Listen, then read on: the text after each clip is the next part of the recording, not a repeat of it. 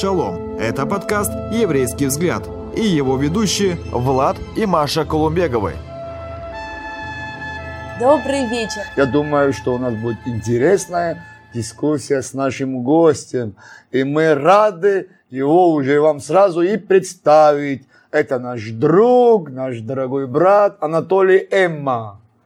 Шалом, Шалом, дорогой, шалом, шаббат дорогие. шалом. Маша, шалом. Очень шаббат рад, шалом. очень рады, что ты с нами. Но мы поговорим. На тему, что же мы празднуем, Новый год или праздник труп, Роша Шана или Йом Труа. Будем разбираться об этом сегодня в нашей передаче. Так все-таки Рош Хашана или Йом Труа? Что же мы празднуем?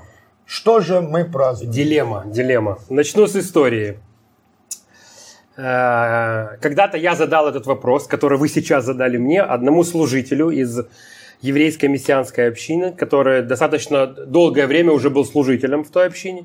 И я спросил у него, так что же ты празднуешь, Йом Труа или Рош Хашан? И этот служитель, который 10 лет находился в служении, уверял меня в том, что празднование Рош Хашаны – это библейский праздник, который записан в Торе, который записан в Библии, и э, что не может быть ну, никак по-другому. Иначе. Да, ни- иначе не может быть. А он тебе показал, где это написано? Да, следующее. Я, сказ... я спросил у него, ну покажи мне, э, что это написано в Библии. Он долго там копался, копался, сказал, что сейчас не может найти. Ну, в общем, я его пожалел, перестал э, проявлять свой сарказм и иронию, и мы вместе разобрали, что же это за праздник такой Рош Хашана, и откуда вообще ноги у этого праздника растут, и как вообще верующие люди должны понимать этот праздник, что это за праздник. Вы Знаете, свое объяснение вообще всех э, библейских праздников я для себя делю на три части. Когда-то я получил такое понимание, откровение, если так духовно можно сказать, о том, как понимать или как представлять библейские еврейские праздники, которые Всевышний дал Израилю. Я делю на три части. Первая часть, как я объясняю праздники, вот эти события, которые Бог повелевает евреям праздновать. Прежде всего, это библейское основание, это истина. Для того, чтобы понять э, праздник, надо читать Библию, потому что Библия есть истина, завершенная, законченная истина, которая дает нам полную информацию на тот или иной Я вопрос. думаю, что я думаю, что для того, чтобы понимать праздник, подчеркиваю, добавляю к твоему слову, библейский, Библейский, да. надо читать. Читать Библию. Это Библию. первое. Почему? Потому что есть праздники и не библейские. Совершенно правильно. Вот как раз здесь такой спор Рошхашана, Йом Труа, что к чему и почему. Первое, чтобы понимать этот праздник, что это за праздник и вообще все другие, это чтение Библии, понимание истины. Второе, это традиция, потому что в основном все праздники библейские обросли различными традициями, которые появились в разных веках, поскольку израильские праздники, древние праздники, израильский народ, древний народ, все праздники обрастали различными традициями с той или иной стороны, то или иная, та или иная диаспора еврейская прибавляла какую-то свою традицию. Мы об этом тоже поговорим. И третье, э, чтобы понимать праздники, для чего они были даны, о чем они, что можно извлечь из них, это пророческий смысл. Вот такой треугольник я всегда составляю и даю понимание. Фундамент это библейская истина, э, и как бы такая крыша – это традиция и пророческий смысл. Действительно, если мы посмотрим в Библию, мы не увидим там название такого праздника, как Рош Хашана. О, Почему? нет. Почему? Потому что его просто нету. Ой, Потому что название Рош Хашана никакого отношения к Библии не имеет. Будем докапываться до сути. Давай. Да, но Интересно. я бы, Докапываться до давай, сути. хорошо. Я хочу вам сказать, что в первом, во втором стихе э, 23 главы Левитам, то, что я уже читал, слово праздник в синодальном переводе заменено. То есть нету в оригинале нету слова праздник. Но что означает, например, по нумерации Стронга, что означает вместо слова праздник? Второй стих. «Объяви сынам Израилевым и скажи им о праздниках Господних». Вместо слова праздник, если мы будем смотреть нумерацию Стронга, первое значение – это назначенное время – назначенный срок, определенная пора. Дальше значение. Назначенное собрание или встреча. Назначенное место, место встречи, назначенный сигнал или знак. Да. Кстати, слово, вот это словосочетание на иврите Рош Хашана переводится как э, глава года или начало года, да, если так, ну, по-русски развернуто сказать. Итак, э, сам, сам этот праздник, как его сегодня празднуют в государстве Израиля и в диаспоре, и мессианские общины, э, которые отчасти тоже присоединяются и празднуют этот праздник, его нет в Библии, хотя элементы, как празднуется Рош Хашана, взяты из Библии. Э, прежде всего, нам надо понимать, что э, еврейский календарь, библейский календарь от времен Тора был совершенно другой, чем сейчас. А все праздники связаны с датами. Да. То есть у евреев первый месяц это был месяц выхода, освобождения израильтян из Египта. С этого месяца начинался год. Месяц Нисан. Это, это, это был Авив, период Авив, весна. Угу. Выпадал он на март, на апрель по-разному, в зависимости, да, да. когда что получалось. Ну, вот также в Левитам я вот могу прочесть, например, э, вот праздники Господни, четвертый да. стих в Левитам. Да, да, вот они. Священное собрание, которое вы должны созывать, в свое, свое время. время. В первый месяц. И ты знаешь, что слово «в свое время» под тем же номером Стронга 4150, где написано во втором стихе О назначенных праздника. временах. В свое время, назначенное время. И четвертый стих, э, э, пятый, пятый стих. стих. В первый месяц. То есть библейский да. Новый год начинался э, с того, когда евреи вышли из Египта, когда Всевышний их освободил. И это был Новый год, это библейский, танахический Новый год. Как же получилось так, что э, этот танахический Новый год, танахический это Танах, Ветхий Завет по-русски, э, заменяет Рошхашана и называется Новым годом или началом года. Седьмой месяц. В седьмом месяце, да. да. Почему в седьмом месяце? Потому что за седьмой месяц тоже сказано, что в седьмой месяц, то есть в сентябре, есть другой праздник, который называется Йом Труа или праздник трубного звука. И в тех же левитах сказано, дальше по тексту, сказал Господь Моисею, говоря, заметьте, везде Господь говорит. Не говорили раввины, не говорили старейшины, везде говорил Господь. Это было Божье установление. Это очень важно. Его порядок по месяцам. В 23 стихе. Да, сказал Господь Моисею, говоря, скажи сынам Израиля, в седьмой месяц, в первый день месяца, да будет у вас покой, праздник труп, Йом Труа это называется, священное собрание да будет у вас, никакой работы не работайте, приносите в жертву Господу. Как же сентябрь, то есть седьмой месяц, стал Новым годом, главой года? Как появился праздник Рошхашана? Все очень просто. Недавно мы э, вспоминали, это не праздник, это траурное событие 9 ава, разрушение да. храма. Когда первый раз храм был разрушен, примерно пять с половиной веков до рождения Иешуа, до рождения Иисуса Христа, если вы внимательно читаете Танах, Ветхий Завет, дорогие мои, вы увидите, что не все евреи были уведены в плен в Вавилон.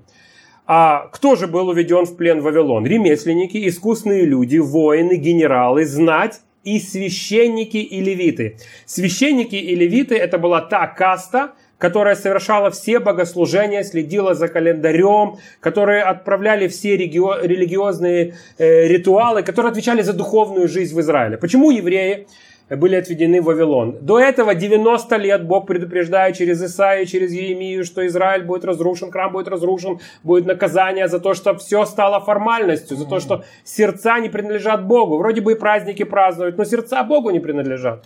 Короче, это совершается. Евреи оказываются в Вавилоне. И они рассеяны по разным областям. Священники и левиты знать принимает решение, надо что-то менять. Нет храма, нет жертвоприношения. А в Йом Труа, в седьмой месяц, надо было созывать священное собрание, созвать народ, всех простолюдин, всех-всех-всех израильтян, принести жертву и готовиться к Йом Кипору, к Дню Искупления. Сам э, ритуал этого праздника, трубление в шафар, в бараний рог, он возвещал дни трепета, дни при, приготовления к судному дню. И в Вавилоне евреи решают поменять календарь место Пасхи Господне, выхода евреев из Египта, который первый месяц библейском календаре, Мгм. они ставят новое правило, священники и левиты того времени. К сожалению, они были не в очень хорошем духовном состоянии. Они ставят Новый год. И Божье постановление они меняют на свое, левитское и священническое постановление, объявляют началом года седьмой месяц и называют его Рош Хашана. То есть они, грубо говоря, подстроили библейский календарь под вавилонский. Точно. Ой, Это долго об этом говорить, там даже есть название месяцев, это отдельная тема. Кстати, интересно, что несмотря на то, что мы знаем, есть такие исторические знания, что Рош Хашана берет свое начало 500 лет до Рождества Иешуа, а библейский Новый год берет полторы тысячи лет до Рождества Иешуа, э, упоминание о, самой, о самом праздновании Рош Хашани появляется только во втором веке после рождения Иешуа. Э, Евреи пишут Талмуд, и первая часть Талмуда называется Мишна, раввинистический иудаизм, раввины. И в Мишне есть трактат Рош Хашана. И там много. рассказывают об этом празднике, о различных традициях и о том, что связано. То есть прошло 700 лет после Вавилона, не было ни одного письменного э, указания. Были только устные, различные, ну, такие традиции, Традиции. которые передавались из поколения в поколение. В еврействе это очень, кстати, сильно. И только во втором веке, после того, как уже сто лет существовала Брит Хадаша, Новый Завет, более старый еврейский документ, чем Талмуд, Мишна, первая часть Талмуда, появляется запись о Рош Хашане. Вот так вот, ну, коротко, быстро Да. появился праздник Рош Хашана. Да. Плохо это или хорошо, мы сейчас дальше выясним. Да, ну вот у меня теперь появляется такой вопрос, так что же теперь делать с этими яблоками и медом? Может нам теперь Кушать. уже и, и не праздновать Рошашана? Как я сказал, праздник можно поделить на три вот таких кита, на которых держится понимание и знание об, об этом празднике, который я для себя лично называю Йом Труа, праздник трубного звука. Он более глубокий по своему значению. Он готовит нас к Йом Кипору, к дням трепета. Но я сказал также, что еще один кит, на котором стоит праздник, это традиция. Традиция – это то, что принесли люди, различные мудрецы, раввины, различные общины. И, например, ашкенадские евреи, они притащили рыбу, да, и сказали, вот у рыбы есть голова, и поэтому кушайте рыбу, кушайте голову и будьте во главе. Да, они притащили яблоки и мед в этот праздник и разные другие пожелания. А, например, кавказские, восточные, сефардимы, африканские евреи, иранские, иракские, они принесли совершенно другие э, традиции в этот праздник. Ничего нет плохого в традициях, если они не несут в себе какое-то зло, да. Поэтому, конечно же, мы будем макать яблоки в мед и будем просить у Бога при обмакивании яблока в мед. Мы будем э, говорить, э, Господи, благослови следующий год, Так сделай его сладким, сделай его сладким для нас, для наших телезрителей. Мы желаем вам сладкого Опа. года. Но мы помним, что это всего лишь традиция. Никакого отношения с Библией она не имеет. Потому что в Библии этот праздник называется Йом Труа. Так давайте тогда поговорим о том, на самом деле, что же Бог хотел нам сказать этим праздником и для чего Он возвел э, Йом Труа вот именно в это понятие встречи с Ним, вот в эти семь таких праздников Господних. Ну, мы уже сказали, что это как, как, как свидание. Почему, вот что Почему он такого- хотел этого свидания? Почему он хотел этого свидания именно Йом Труа, и что Бог хотел этим Йом Труа всем нам сказать? Очень интересно, почему Господь поставил э, этот праздник перед Днем Искупления или перед судным днем Йом Кипуром. Да, мы знаем, что в Йом Кипур 10 дней после Йом Труа, или как сегодня принято говорить Рош Хашана, начинается Йом Кипур. Э, Это особый день, когда первосвященник ходил во святое святых, он на одного козла э, клал руки, исповедовал грехи народа Израиля, выводил его за стан, другого козла он э, убивал и кровью кропил жертвенник и так далее. Это был особый день, когда евреи ждали прощения грехов. И надо было вспомнить после лета, когда евреи работали, были э, в жатве, были в куплях, в продажах, в сборе урожая. Надо было остановиться. В Йом-Труа люди останавливались. Ага. И они должны были сказать себе, все, стоп, сейчас свидание с Всевышним, потому что через 10 дней решается судьба всего Израиля. Мы знаем из э, нетанахических источников, не из источников Ветхого Завета, что когда храм был разрушен, э, есть различные толкования иудейские, что от периода разрушения первого храма и до периода второго храма более 200 первосвященников вытащили мертвыми из Ой. святое святых, потому что люди были не готовы. Они не останавливались, для них Йом Труа ничего не значил, потому что в Вавилоне все изменилось. А Йом Труа, когда звучал шафар, вот этот праздник шафара, трубного звука, праздника остановки, вс- встрепенуться, вспомнить, Люди останавливались, они забывали про жатву, которая была летом, про бизнес, про все, что было связано с землей, со скотом, с домами. Они останавливались, как написано в Левитах, собирали священное собрание, приносили жертвы и трубили в шафар. И вот этот звук шафара, он им говорил, стоп, сейчас приходит присутствие Божье. И сам звук шафара, одно из значений, говорит, я приношу вам, дети мои, присутствие Божье. И тот, кто слышал звук шафара, он знает, что звук шафара такой, ну, не очень приятный на слух. Он такой надломленный, такой какой-то, э, такой, как бы так, какое слово подобрать, такой искрученный, да, как вот бараний рог. Он напоминал этот звук шафара о том, что надо пересмотреть свое сердце, надо покаяться, чтобы не получилось так, что празднуют праздники, а покаяния нету. Обращается к Богу, а сердца в этом нету. Поэтому остановись, приди на свидание, приготовь себя к предстоящему Йом-Кипуру, соберись, покойся, ничего не делай, оставь все, что там у тебя было на поле в загоне, и жди встречи со своим Творцом. Я хотел бы прочесть, и это исход, 20 глава. То есть это мы сейчас читаем вообще впервые, где это шафар вообще появляется... Где звук шафара был. Где вообще появляется звук шафара. Да. Если о нем нужно вспоминать, значит, нам нужно посмотреть в Писании, где Да. впервые он звучал, Да. и тогда отсюда уже идти дальше. Да, я читаю 18 стих, исход 20 глава. «Весь народ видел громы и пламя, и звук трубный, и гору дымящуюся, и увидев то народ, конечно же, народ Израиля, и все, кто вышел с Египта с народом Израиля, отступили и стали вдали, и сказали Моше, народ сказал Моше, говори ты с нами, и мы будем слушать, но чтобы не говорил с нами Бог, дабы нам не умереть. Очень интересно.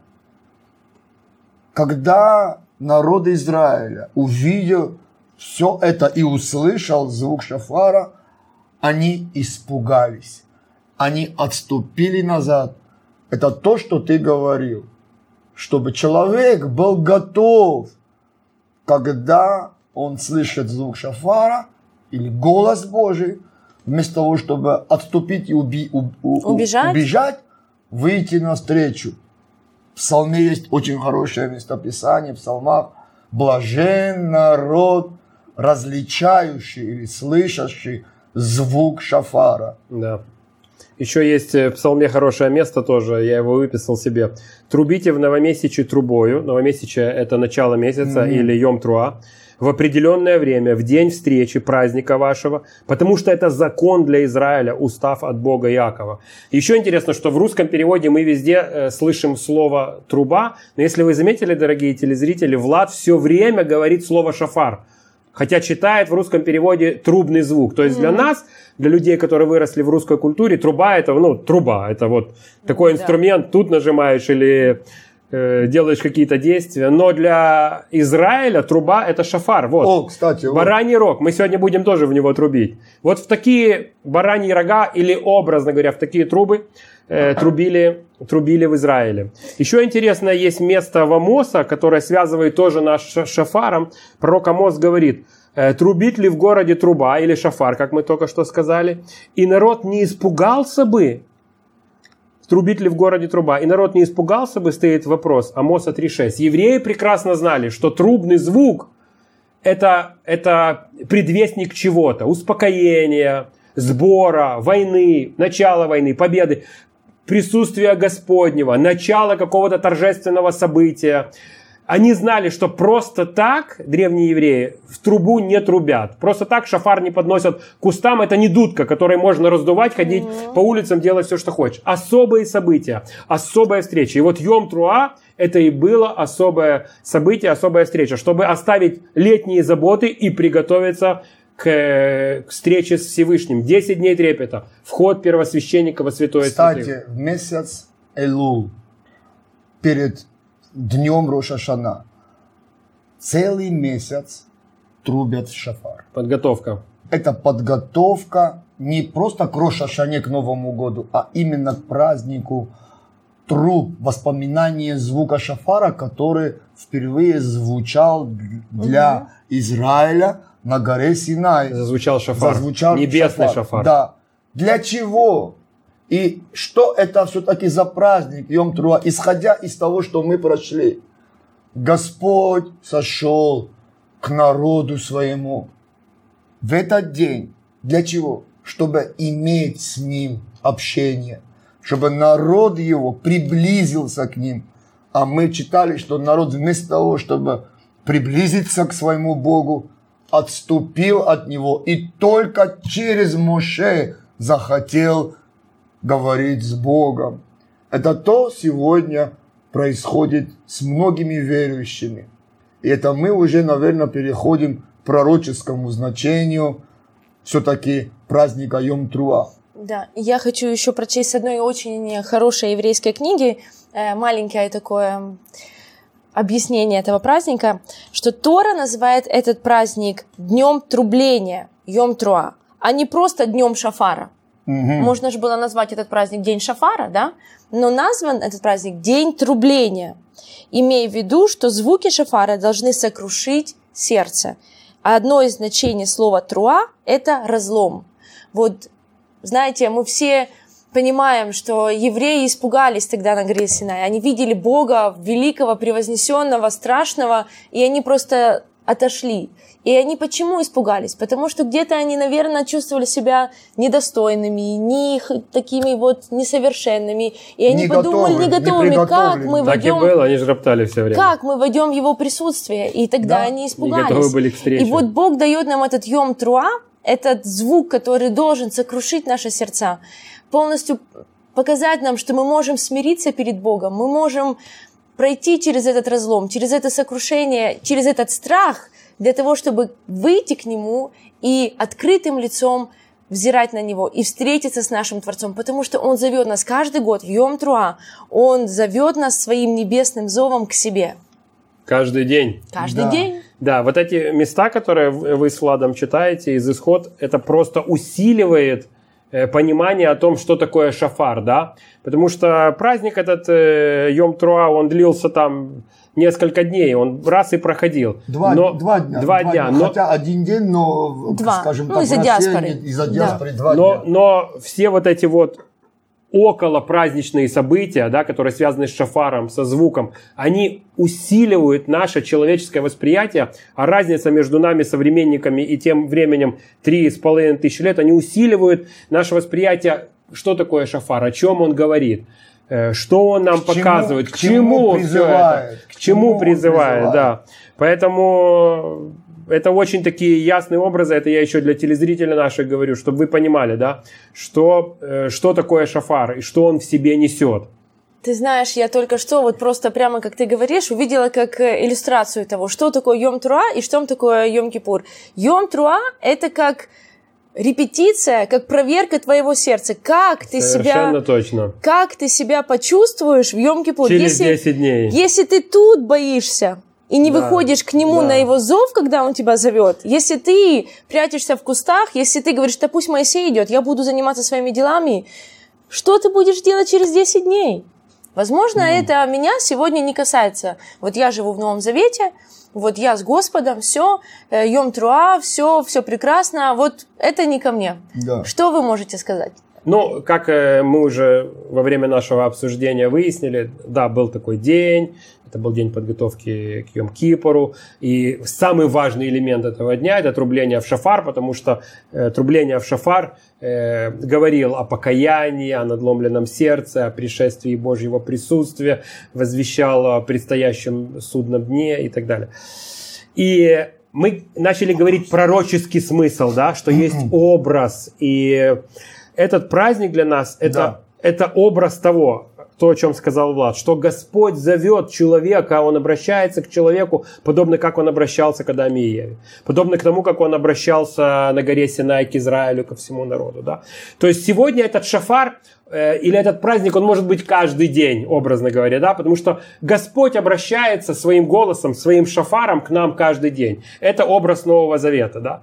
Иешуа был Божий шафар. Он был настоящий Божий шафар, который пришел и возвестил всю волю Божию. Потому что до прихода Иешуа всей воли Божьей не было. Иешуа пришел и возвестил всю волю Божью. В нем исполнились все Писания. Он был этот божественный шафар. Многие люди его послушались? Мы знаем, что большое количество Израиля да, его не послушалось. Хотя тысячи и десятки тысяч израильтян приняли его как Мессию – но многие не послушались. То же самое происходит сегодня. Божий шафар звучит на наших молитвенных собраниях, с да. наших кафедр. Божий шафар звучит, когда мы открываем Библию и читаем, и Господь говорит нам э, о жертве, о посвящении, о любви, о прощении. Это все тоже Божий шафар. Да, прежде чем ты идешь на молитву и склоняешь колени, прости своему брату. Это Божий шафар, это праздник Йом Труа. Потому что потом тебе надо будет войти во святое святых, образно говоря, через 10 дней. А как ты войдешь, если твое сердце полно злости, жадности, Грехов. непрощения? Образно говоря, тебя как первосвященника вытянут за веревочку. Ты мертвый.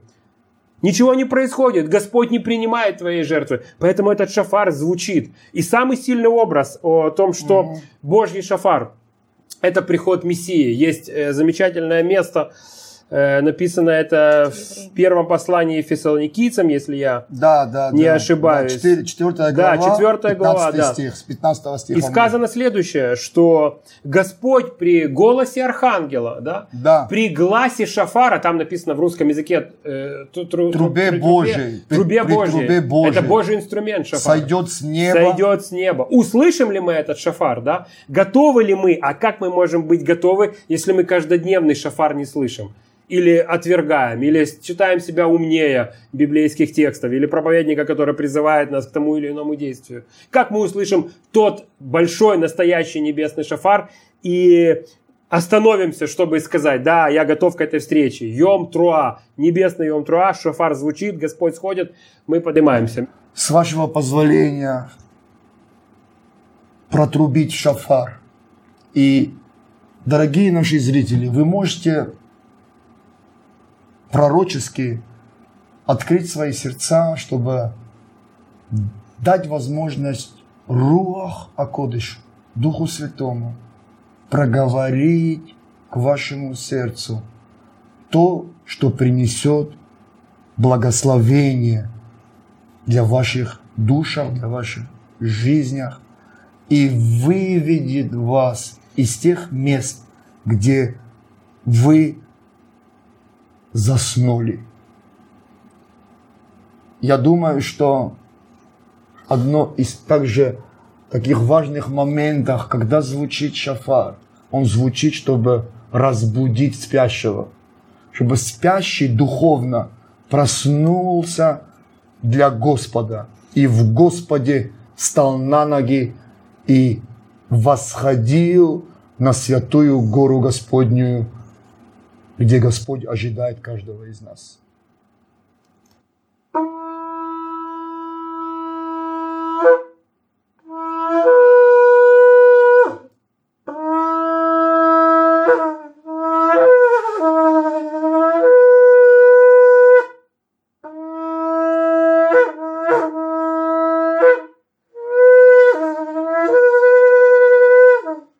Аминь. Аминь. Друзья, Спасибо, что были с нами. А больше интересного вы найдете на YouTube-канале «Еврейский взгляд».